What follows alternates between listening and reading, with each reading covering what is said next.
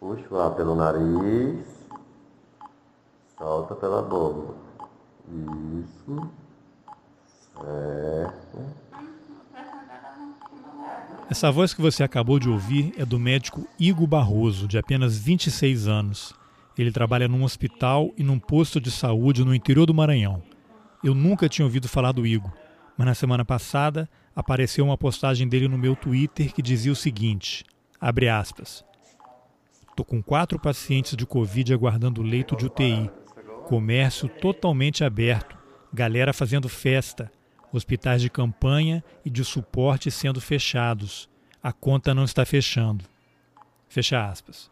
Esse texto dele me chamou a atenção e eu fiquei curioso em saber como é o trabalho de um médico no interior do Maranhão, um dos estados mais desiguais do Brasil, em plena pandemia do Covid-19. Aí eu liguei para o Igor. E é ele quem vai contar essa história. Eu sou Carlos Alberto Júnior e esse é o Roteirices. Vamos nessa. Alô, Igor. Tudo certo, Carlos. Pô, obrigado aí pela gentileza de, de falar comigo aí, esse horário da madrugada. aqui já são oito, né? É, não, aqui a gente tá uma hora mais cedo só. E você tá de folga hoje, né? Não exatamente. É, saí do plantão agora às sete horas da manhã e aí, a partir das duas horas, estarei numa unidade básica de saúde, no postinho. Eita, então vamos conversar aqui para você, rápido para você poder descansar aí antes de pegar no batente de novo. Bom, Igor, eu vi um tweet seu no Twitter falando que você estava lá num plantão, alguma coisa assim, tinha alguns pacientes ali na, na UTI, né? E já tinha alguns outros aguardando também vaga. Aquilo ali despertou meu interesse porque, enfim, eu moro fora do Brasil, então não estou acompanhando noticiário pela televisão como acompanharia normalmente, né, aqui é mais restrito. E mas o que eu vejo às vezes é sempre assim uma tensão muito grande nas capitais, né? Não tem tanta reportagem aí sobre o que está acontecendo nos pequenos municípios, nos distritos, né, em locais de acesso mais difícil. Aí quando eu vi aquela sua postagem, aquilo chamou minha atenção. Foi daí que surgiu o interesse em conversar com você para trazer um pouco da experiência de alguém que está fora dos grandes centros, talvez com menos recursos, né? Não sei. E até na nossa conversa aí para combinar a entrevista, eu não quis ter muita informação para exatamente ter a surpresa, né? À medida que você for relatando a situação. Mas aí antes eu queria que você me falasse um pouco a sua história. Onde é que você nasceu? Qual é a tua idade? E há quanto tempo você trabalha como médico? Bom, Carlos, bom dia. É, eu nasci em Imperatriz, no Maranhão. Estou formei em Minas Gerais, né? Fui lá somente para fazer a faculdade. Após o término da faculdade, já retornei para o Maranhão novamente. Hoje eu trabalho em Santa Luzia, do Maranhão, que por sinal é a cidade dos meus avós, e também em Buriticupu, no Maranhão, pelo programa Mais Médicos. Qual é a então, distância dessa cidade aí, da capital? São em quilômetros, eu não sei te falar, mas hoje dá seis horas de viagem de Santa Luzia até São Luís, que é a capital do Maranhão. Tá. E você em Minas estudou em qual faculdade?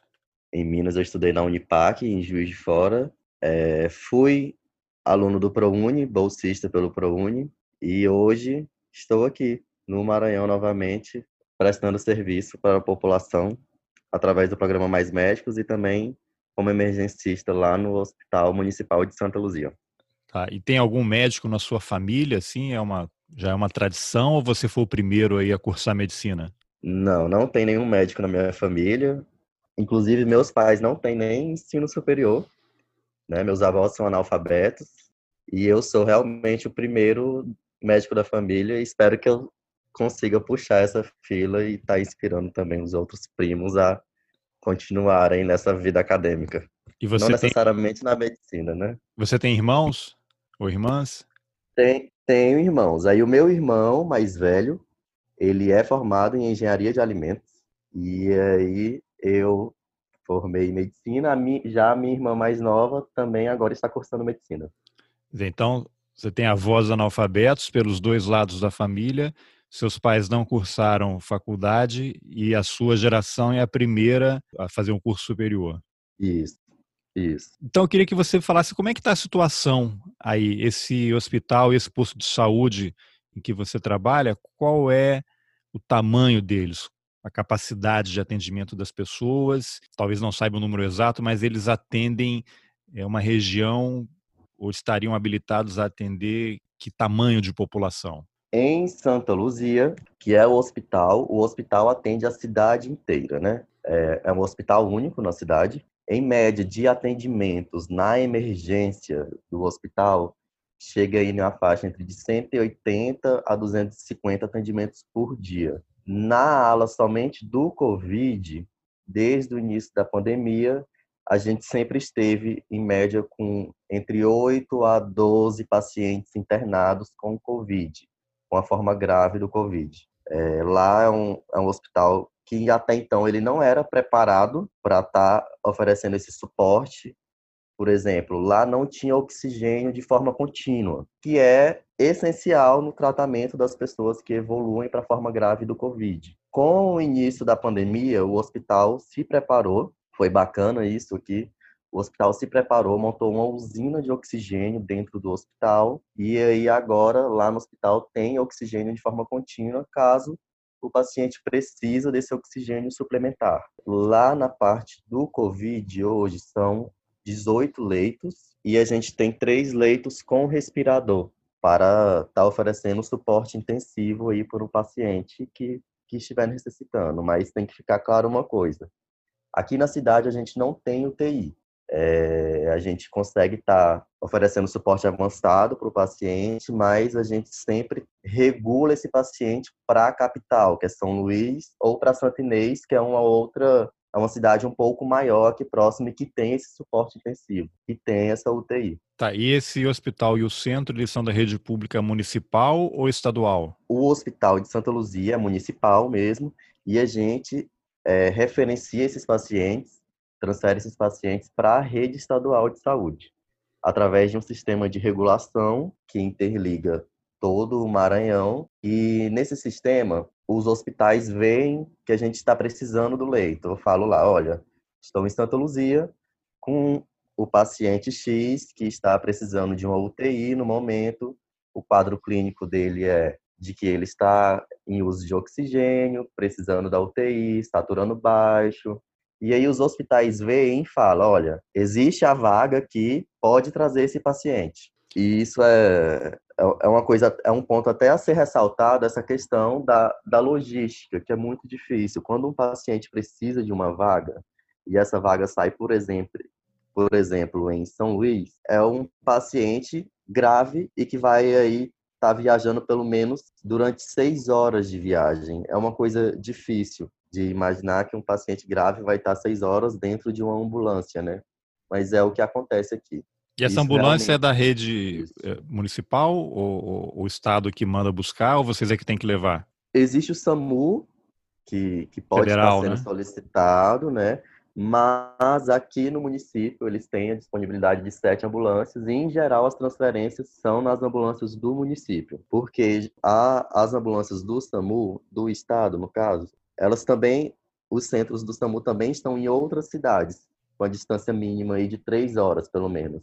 Então, a gente não consegue estar tá aguardando além das seis horas de viagem, mais essas três horas para a ambulância poder estar tá chegando para poder mandar o paciente. Então, o município dispõe de, de ambulâncias, inclusive com suporte avançado, para estar tá fazendo a transferência desses pacientes de uma forma mais rápida.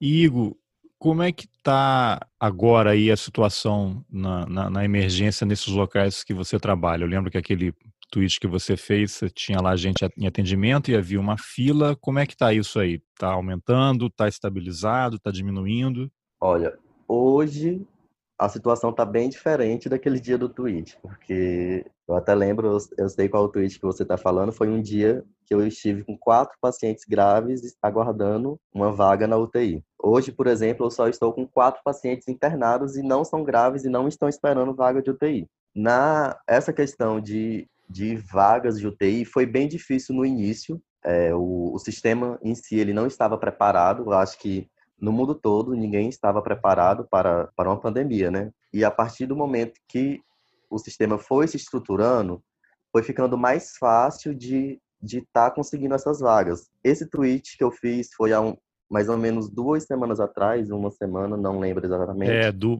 é duas, umas duas semanas.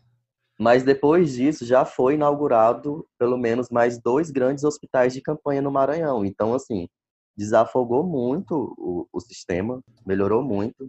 E agora a gente consegue até de uma forma mais rápida estar tá transferindo esses pacientes. A partir do momento que ele chega, que eu vejo que o paciente precisa de um leito de UTI, hoje em dia ficou bem mais fácil de estar tá transferindo o paciente. E mas vale ressaltar também que a nossa capital, que é São Luís, eles estiveram lockdown, tiveram um período de lockdown mesmo. Antes estava o sistema totalmente colapsado, 100% das UTIs públicas e privadas estavam ocupadas.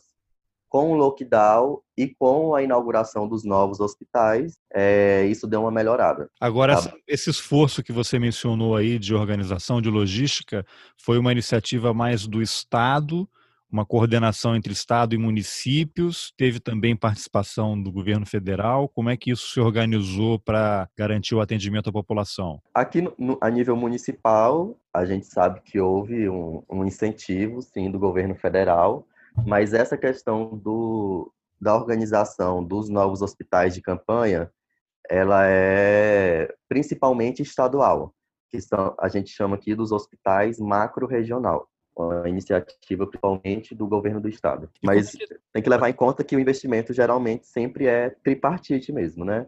Tá. Municipal, estadual e, e, federal. E como é que está a questão do isolamento aí na, na cidade de Santa Luzia? O pessoal está respeitando, usa máscara, distanciamento social? Há uma conscientização das pessoas de que é importante fazer isso? Olha, infelizmente não. Houve um período que as pessoas até parece que iriam respeitar esse isolamento, que iria estar tá fazendo isolamento, uso de máscara, mas infelizmente foram desestimuladas por, por alguns discursos, né? É, o que a gente viu foi uma crescente muito grande de negligência do que estava acontecendo, as pessoas não acreditavam, apesar dos números, apesar dos acontecimentos, apesar da gente estar ali dentro do hospital vendo diariamente o número de pessoas infectadas, o número de pessoas com a forma grave, o número de pessoas morrendo, um número de famílias tristes sem ter direito ao luto. Apesar de tudo isso, muita gente negligenciou e continua negligenciando. Tá, e você, como médico, é, saíram matérias em vários lugares que médicos, enfermeiros estavam sendo hostilizados ou até agredidos verbalmente. É, houve em Brasília também aquela manifestação dos enfermeiros em que um grupo bolsonarista ali promoveu um ataque a eles. Um, um deles, inclusive, está preso, né? Porque participou daquele dos fogos ali em cima do Supremo Tribunal Federal. Talvez já tenha até sido solto. Mas você e seus colegas aí vivenciaram algum tipo de situação parecida, assim, de pessoas ofendendo, agredindo vocês? Olha, de ofensas acontece acontece muito, principalmente na emergência do hospital.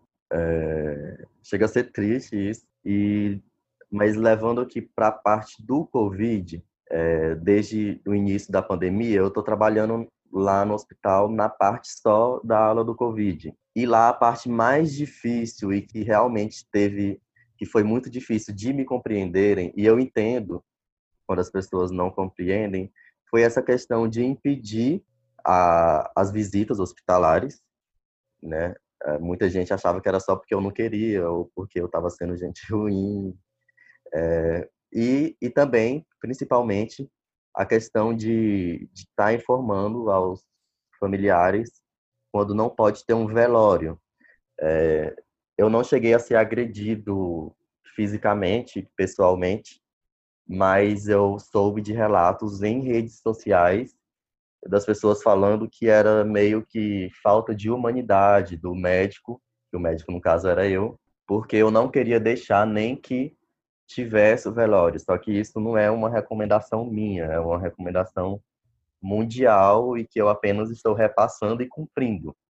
Como médico, a minha função é estar orientando, mas nem sempre é, foi possível de ter esse entendimento, da família me entender eu lamento muito, lamento pela família, eu, eu entendo a dor da família, mas também não, não sinto culpa nisso. Né? Além de você, quantos outros médicos trabalham aí no posto e no hospital? No posto é só eu. É, tem uma você equipe, né, atende com... tudo, né? Qualquer problema que aparecer, você que tem que resolver, né? Tudo, tudo no, no posto, estou atendendo tudo. E no hospital eu atendo, hoje em dia atendo só as pessoas que são infectadas por Covid. Só que lá no hospital a gente trabalha com a equipe de três médicos. Tem um médico da obstetrícia e cirurgia, que faz os partos e as cirurgias, o médico que atende a porta, que a gente fala, né, a emergência, que vão atender as queixas mais comuns, e tem eu que estou na ala lá do Covid,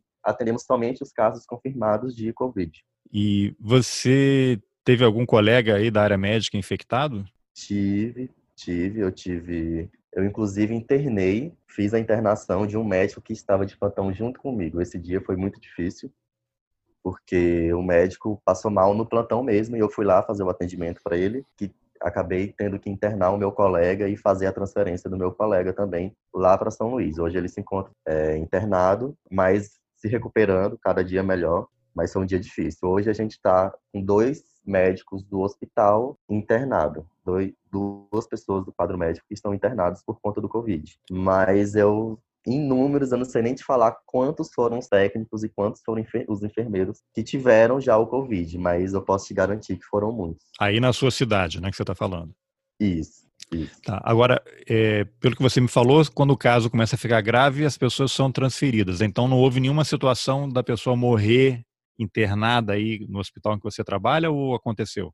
Aconteceu.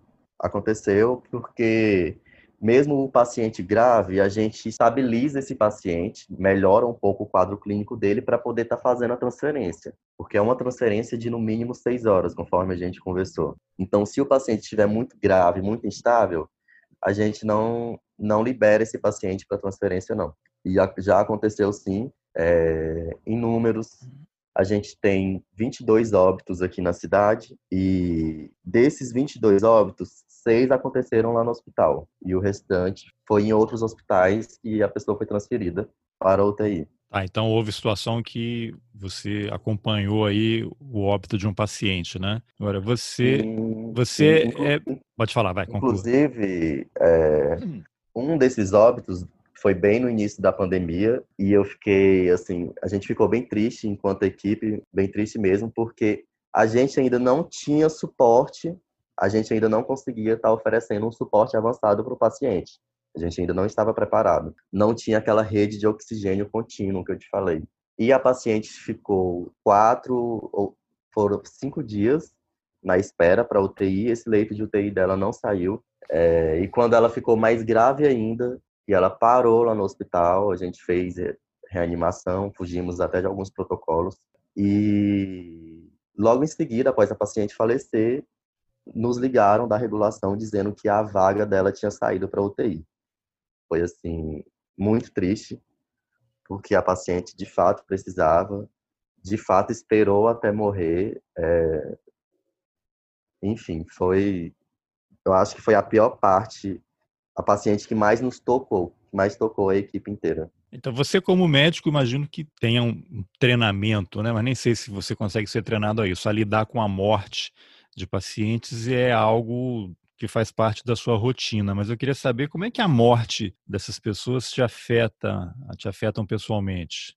É, eu costumo dizer que é assim, tem, muita gente que fala que a gente se acostuma com frio, mas que é cientificamente provado que o ser humano não se acostuma com frio, por exemplo. E aí é a mesma coisa da morte, apesar de, de ter que lidar com ela, isso não quer dizer que a gente tenha se acostumado ou que vai ser indiferente para a gente. A gente sente muito quando um paciente vem a óbito, mas a gente também tem que entender que sobre esse processo de morte, que o, a morte, de certa forma, ela também é tão sagrada quanto o nascer. Todo mundo que veio ao mundo vai nascer, desenvolver e morrer, né? É, algumas pessoas não entendem isso e isso frustra muito. A gente, infelizmente, a forma da gente lidar é essa, tendo que entender que isso é biológico e que isso, e eu falo que isso também é sagrado. Às vezes a morte para muitos pacientes acaba sendo até a cura deles. Eu vejo muitos pacientes também num, num momento assim de sofrimento, tanto para o paciente quanto para a família, que eu me angustia muito ver aquele processo todo de, de falecimento, de assistir a pessoa indo aos poucos. Ah, e nesses casos de Covid registrados aí na sua região, é, a maior parte é de idosos ou há casos de pessoas mais jovens, crianças? O que, que você pode relatar sobre isso? Crianças, a gente nunca teve nenhuma criança internada com uma forma grave da doença e nem adolescente. Já quando chega para a gente nas formas graves, sempre foi já adulto jovem, a partir de 30 anos de idade, e principalmente idosos. Você tem quantos anos? Eu tenho 26 anos. Na sua região aí, havia médicos cubanos aí dentro desse, desses programas de parceria do governo brasileiro com a OMS? Ah, nem sei se era a OMS ou se era a Organização Pan-Americana né, de Saúde, a OPAS. É, havia médicos cubanos aí, o que, que, você pode contar dessa experiência? O que, que, a população achava da presença deles? Estão fazendo falta? Voltaram? O que, que você pode relatar? Sim, havia. É... Eu trabalho, além do hospital, trabalho no programa Mais Médicos, né, que é no posto de saúde e é onde os médicos cubanos trabalhavam. Inclusive, ainda tem alguns que estão aqui, mas eles não estão trabalhando porque não podem. É, eu costumo falar para o pessoal que o Mais Médicos ele era um programa essencial e que eu e que havia uma visão muito diferente. Quando o Mais Médicos surgiu, eu estava fazendo faculdade em Minas Gerais e, e houve até passeata contra os médicos cubanos lá em Minas Gerais. Enquanto eu enquanto isso ligava para minha avó aqui que ela morava em Santa Luzia, também tem uma família no Buriti, e ela e, e, ela me contava que a população estava muito entusiasmada com a chegada dos médicos cubanos. É, e, e, depois que eu cheguei aqui, eu pude entender, já que quando eu estou lá no posto de saúde, eu atendo pessoas com 80 anos de idade que nunca foram numa consulta médica. Então, assim, eu fazia faculdade no Sudeste, onde tinha uma grande concentração de médicos, e os médicos é, apresentaram resistência à chegada desses outros médicos. Já que no Nordeste, no Maranhão, no interior do Nordeste, há uma grande dificuldade ainda de médicos, principalmente no interior do estado. A gente tem a menor, é, menor proporção de médicos por, por pessoa aqui no Maranhão. E isso se agrava muito nessas cidades que eu, tô, que eu trabalho hoje em dia, que é Santa Luzia e Buriticupu. Então, há Mas... médicos cubanos aí que estão impedidos de trabalhar, ao mesmo tempo com uma população enorme precisando de atendimento e pessoas que nunca foram a uma consulta médica. Sim, sim. É, essa é a realidade. Inclusive, o, eu tenho contato com um médico cubano que era do meu posto e a gente compartilha vários casos porque antes de eu chegar, ele estava lá acompanhando os pacientes de uma forma contínua. Ele tem o histórico. É, ele sabe. Às vezes ele mesmo me liga para estar tá passando. Doutor, essa paciente faz tempo que está tentando fazer uma laqueadura. Vamos tentar conseguir essa laqueadura para ela, porque na época que eu estava aí no posto, ela não tinha idade ainda. Enfim, há uma ajuda deles, apesar deles não estarem mais na, na trabalhando e atuando. E eles fazem Mas... o que agora aí? Estão vivendo do quê? Um deles, que é, que é esse que eu tenho mais contato, ele trabalha numa farmácia. Não quis voltar para Cuba, quis ficar no Brasil. Não quis, se apaixonou por aqui, casou e ficou por aqui mesmo. Tá. Igor, o que você sentiu quando viu o presidente da República dizer em rede nacional que o coronavírus era uma gripezinha? Repulsa.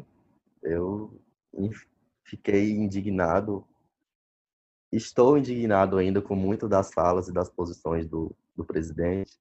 Estou indignado porque não temos um direcionamento, não temos o ministro da Saúde já há mais de 20 dias. E fiquei mais indignado ainda, não só pela minha posição de médico, de estar tá vendo o que está acontecendo no hospital, nos postos de saúde, mas fiquei indignado também porque na minha família, infelizmente, o primeiro caso de Covid com a forma grave foi minha mãe. Ela ficou oito dias internada e então é muito difícil. Foi foi muito difícil digerir e nunca digeri nem vou digerir todas essas falas e posicionamentos do nosso presidente. Mas sua mãe se recuperou, né? Mas minha mãe se recuperou, está muito bem. Foi você que fez o tratamento dela? Não foi eu que fiz o tratamento, não foi eu que fiz o tratamento, é, mas eu Por questões fiquei... éticas, eu imagino, né? Por, Protocolo. Por questões, just, por questões éticas, mas também aconteceu muitas coisas enquanto ela estava doente. Houve uma pressão pelo fato de eu ser médico também, viu, Carlos? É, porque minha mãe estava em casa, sendo tratada em casa. Eu estava passando as medicações de suporte para ela, para dor, para febre. E eu estava monitorando o oxigênio dela, a oxigenação dela. A gente chama de saturação, né? em casa mesmo com um oxímetro. É, e eu tenho a minha irmã mais nova, ela faz medicina também, e minha irmã estava lá em casa junto com ela e eu estava na cidade, na, em outra cidade trabalhando. E eu ficava ligando para minha irmã, e aí, como é que minha mãe está? Quanto que está a frequência respiratória dela e quanto que está a oxigenação dela? Quanto que está a temperatura dela? É... E um, no dia que eu vi que minha mãe tinha a necessidade de ser internada no hospital, eu falei para minha irmã na hora, olha, chegou o momento de levar para o hospital. Só que antes disso, ela ficou oito dias, nove dias tendo febre em casa e, e, sentia um certo cansaço. E aí o pessoal me ligava e falava, Igor, você não vai fazer nada? Você não vai fazer nada? Você vai deixar sua mãe tá passando mal em casa? É isso mesmo? Só que pessoal, pessoal o quê? Família? É, família e amigos da minha mãe. Mas eu estava fazendo o que era necessário. Eu tinha essa consciência. E mas eles falavam que eu tinha que me mobilizar para já conseguir um leito para minha mãe, porque ela tinha que ser internada. Mas há os critérios de internação e eu sabia que ela não entrava nesses critérios ainda. Então eu realmente fui até o limite de da precisão da internação para levar ela no hospital. É, eu de certa forma é um privilégio, digamos, né, que ela pôde ter esse monitoramento. Eu pude estar monitorando a temperatura dela e a saturação dela em casa. Na, no momento que caiu a, a saturação dela para 93%, foi assim uma coisa muito rápida. Ela estava saturando 96. Minha irmã saiu para almoçar e voltou. Quando voltou, estava em 93%. E aí eu falei: corre para o hospital que minha mãe precisa de internação. E vocês identificaram como é que ela contraiu o vírus? Ela foi a única pessoa na família? Não estavam tomando os cuidados adequados, apesar de um filho médico e outro estudante de medicina? O que você pode relatar disso? A gente identificou, sim. A gente suspeita só, na verdade, porque é a transmissão comunitária, né? Mas a minha mãe, ela tem uma padaria, tinha uma padaria, e ela, no momento que ela apresentou os sintomas, a gente já isolou ela, deixamos ela isolada e lá em casa não teve mais nenhum caso. Mas, assim, a gente suspeita que ela adquiriu o vírus, contraiu o vírus lá na padaria mesmo. Sim, muita gente. Agora, o que você sentiu quando fez o diagnóstico, sendo médico e tendo um conhecimento, trabalhando com isso e tendo conhecimento da gravidade desse vírus, da letalidade também, né? Olha, no momento que eu percebi que ela estava evoluindo para forma grave, o que eu senti foi desespero. É, nesse, foi, é um momento assim que eu queria muito ser ignorante mesmo e não saber nada a respeito da doença. Porque eu realmente eu não conseguia pensar no melhor naquele momento que eu vi que realmente estava faltando oxigênio para ela e que ela precisava ser internada no hospital. A gente se sente de certa forma muito impotente, porque o nosso cuidado ele é ele é limitado. A gente consegue estar tá melhorando muitas coisas, aliviando muitas coisas, mas a gente não consegue fazer tudo que a gente deseja, nem tudo sai conforme a gente planeja. E pelo quadro que ela desenvolveu, você em algum momento pensou que haveria a possibilidade dela morrer? Pensei. Infelizmente, pensei. É. E você, você mencionou que ela tinha uma padaria no passado. Tinha por quê? Isso, é porque a gente teve 20 anos, ela teve por 20 anos essa padaria. E depois que eu formei, a gente já estava no planejamento mesmo de estar tá fechando a padaria. E aí, no meio desse, desse planejamento, ela teve Covid. E após o Covid, quando ela se recuperou, a padaria ficou fechada enquanto ela, ela esteve internada também, e enquanto ela esteve doente. Mas após o retorno, a gente também viu que, que o movimento tinha diminuído, não só pelo fato da pandemia, mas pelo tempo que ficou fechada a padaria também, né? Os clientes acabam fugindo um pouco mais, mas isso já era um planejamento nosso de estar tá fechando. E aí foi uma, uma soma de, de várias, várias desculpas, várias causas que, que a gente encontrou para estar tá fechando a padaria. De, de certa forma, eu, eu já queria mesmo estar tá proporcionando esse descanso, porque a padaria ela é, é muito cansativo o trabalho com padaria. Os meus pais, eles acordavam todos os dias, 4 horas da manhã, e quando ia dormir já era às 10 horas da noite. E a produção é contínua, todos os dias, todos os dias, produzido pão, é assado pão, o pão às quatro horas já tem fornada de pão para as cinco e meia da manhã, que é o horário que eles abrem, já poder estar atendendo os clientes. Então era uma rotina muito puxada, que hoje eles já não aguentam tanto. Qual a idade hoje, deles? Meu pai tem quase 60, eu não, não sei exatamente a idade do meu pai, mas ele tem quase 60 e minha mãe tem 55. Igor, vocês estão usando cloroquina no tratamento dos pacientes? E como vocês médicos receberam essa pressão e declarações do presidente para usar cloroquina, apresentando o medicamento como uma grande solução para combater o coronavírus? É uma pergunta interessante, inclusive, e no caso eu vou responder somente por mim, porque não é uma unanimidade.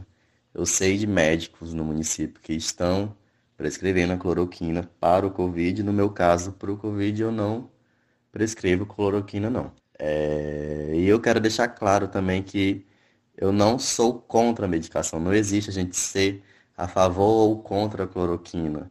A cloroquina é um remédio que tem benefício para outras afecções. É um remédio que tem sua aplicação aí como antimalárico, em doenças reumáticas, mas que no caso do Covid, até o momento não tem eficácia, não tem uma comprovação de eficácia, não tem uma boa evidência de eficácia.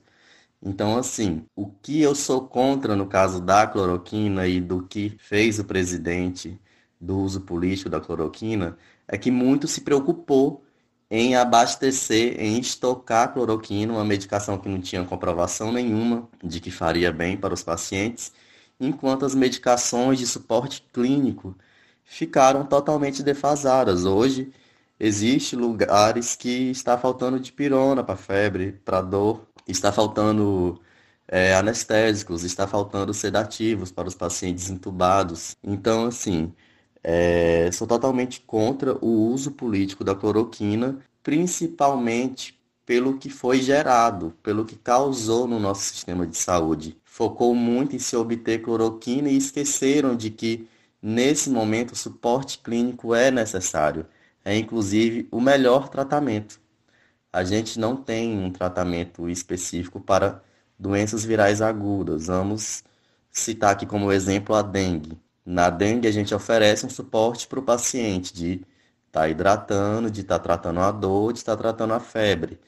Não existe uma medicação específica para acabar com o vírus que causa a dengue. E até o momento, no caso do Covid-19, estamos na mesma situação. Nenhuma medicação com eficácia comprovada, sendo o mais importante nesse momento um tratamento individualizado de acordo com os sintomas do paciente que a gente costuma estar tá chamando de suporte clínico. E ainda aproveitando essa questão, Carlos, já que a gente tem o presidente que de forma irresponsável está indicando medicações, fazendo uso político de medicações, intervindo em condutas médicas, é, eu acho que eu posso fazer um pedido como médico de que o presidente comece a ser presidente e comece a se importar de fato com o povo e com a saúde que o povo merece. É, ele precisa ser presidente e deixar que os médicos sejam médicos, sem fazer uso político disso. Igor, eu sei que o, o voto é secreto, né? E você tem todo o direito de não dizer, mas eu, como jornalista, tenho uma obrigação de perguntar e você fica à vontade. Você votou no Bolsonaro? Não, nunca tive esse plano de votar no Bolsonaro. Não é uma pessoa que eu votaria também. E você tem colegas que votaram no Bolsonaro aí, parentes? Algum deles manifestou arrependimento ou ainda continua apoiando o presidente? Eu tenho parentes, é minoria, mas eu tenho parentes que votaram sim. Meus colegas de turma, 90% votaram no, no, no, Bolsonaro, declaradamente votaram. Pessoal lá de mas... Minas Gerais, né? Isso, lá em Minas Gerais. Mas teve muitos que já demonstraram arrependimento, sim. Inclusive, na, na minha família, o voto realmente, já declarando tudo aqui, foi no, no Fernando Haddad. Os meus avós, eles moravam no interior aqui dessa cidade que eu trabalho, que é Santa Luzia, no lugar que se a gente colocar no Google, a gente não vai achar nada, que é Piaba do Birro, o nome do povoado. E lá eles só tiveram acesso à, à luz com um programa do governo Lula, que foi o Luz para Todos. Isso com meu avô e minha avó já acima dos 70 anos de idade. Então passaram a vida inteira sem ter acesso à energia elétrica. Quando eles enfim tiveram, isso foi uma conquista muito grande para eles. Então, a minha família em geral, a gente é muito grato aos programas sociais do governo PT, a gente reconhece isso. Inclusive eu, que sou um aluno do ProUni, eu que quebrei um ciclo de, de analfabetismo na família, né? Então, assim, a gente reconhece os erros, a gente reconhece muitos dos erros, mas a gente não pode deixar de estar exaltando esses acertos também. E o que você sente? Uma coisa é você ter nascido numa família de classe média, classe média alta, ou morar numa cidade que você tem acesso, tem água encanada. Como é que você, que passou por todos esses programas sociais, tem nessa sua família aí próxima, porém ampliada, né, exemplos de pessoas que só tiveram acesso a serviços básicos numa idade avançada, se beneficiou de programas sociais para fazer uma faculdade, se tornar médico, como é que você avalia o que está acontecendo hoje no Brasil, o desempenho aí? Não pode nem dizer porque não tem ninguém, né, desses dessas pessoas que ocuparam o Ministério da Educação, você como médico vê o que está acontecendo no Ministério da Saúde.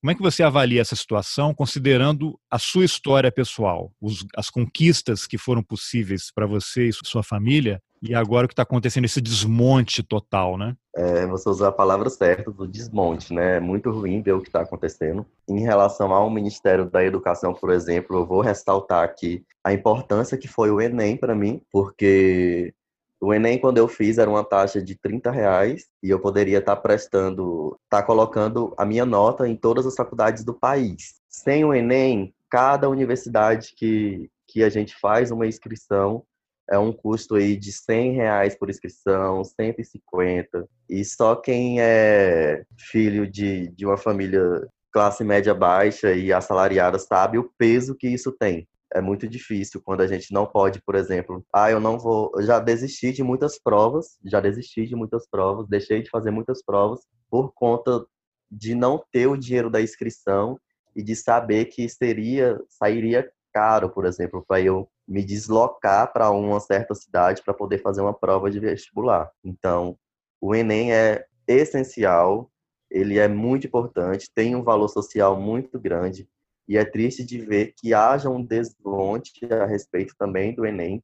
Eu já vi o pessoal comentando de Enem através do computador, sendo que muita gente nunca nem teve um acesso a um computador. Já vi. Estranho, porque certamente em Santa Luzia todo mundo tem internet né, e computador, né?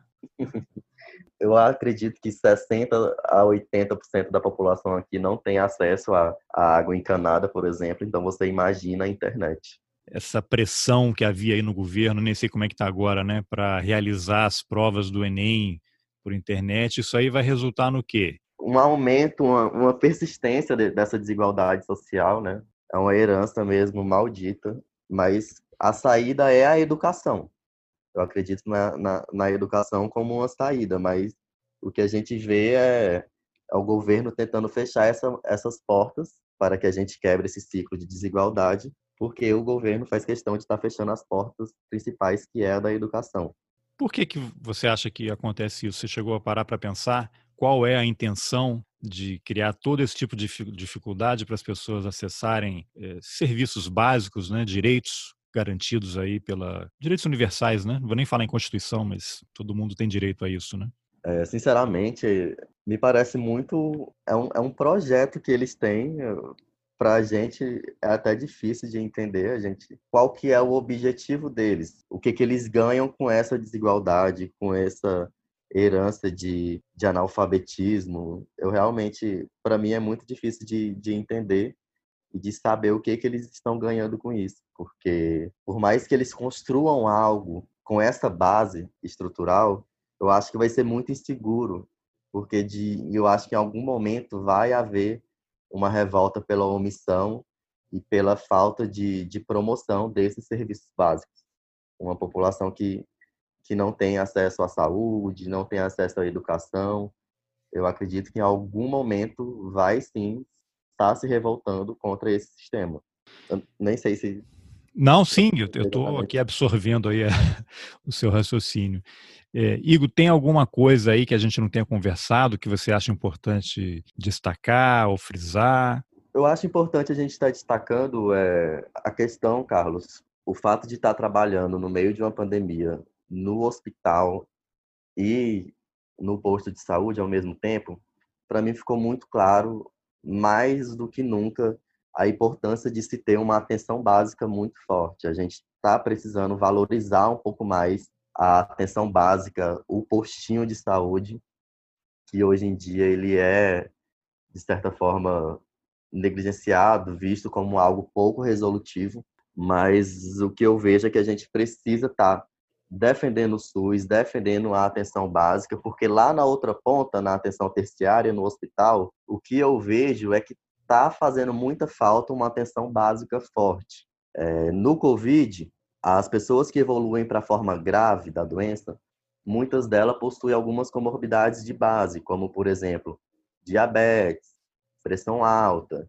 E o que eu vejo são os pacientes chegando lá com seus 60, 70 anos de idade, e quando eu pergunto se ele possui alguma doença, ele fala que não, que não possui, não possui nenhuma doença e não faz uso de nenhum medicamento.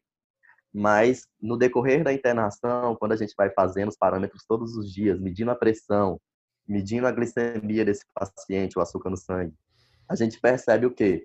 Que o paciente tem sim comorbidades, que ele já é diabético, já é hipertenso, já tem ali uma insuficiência renal crônica, só que não tem conhecimento dessas doenças de base. Ou seja, uma... ele não mentiu, ele não teve um tratamento, acesso a tratamento ao longo da vida, então não é, sabe. Justamente, ele não é que ele mentiu, ele realmente não sabia, ele não teve esse acesso. E isso é muito comum. Eu, eu já atendi pacientes com 70, 80 anos de idade que me falou que, que nunca foram no médico, que quando sentia alguma coisinha ia ali na farmácia, pegava um remedinho e pronto. Mas a gente sabe que esse cuidado contínuo, regular, ele é muito necessário, principalmente nessa fase mais avançada da vida, para a gente estar tá fazendo um controle dessas doenças crônicas, como diabetes e pressão alta. Muito bem. Igor, eu não sei nem o que dizer aqui, só te dar os parabéns pelo, pelo teu trabalho aí, pelas tuas conquistas todas ao longo da sua obrigado. trajetória aí. Você está um cara irritantemente jovem, né? Com 26 anos ainda tem muito a contribuir. Então eu te parabenizo pelo seu trabalho, desejo sucesso, boa sorte e obrigado pela entrevista.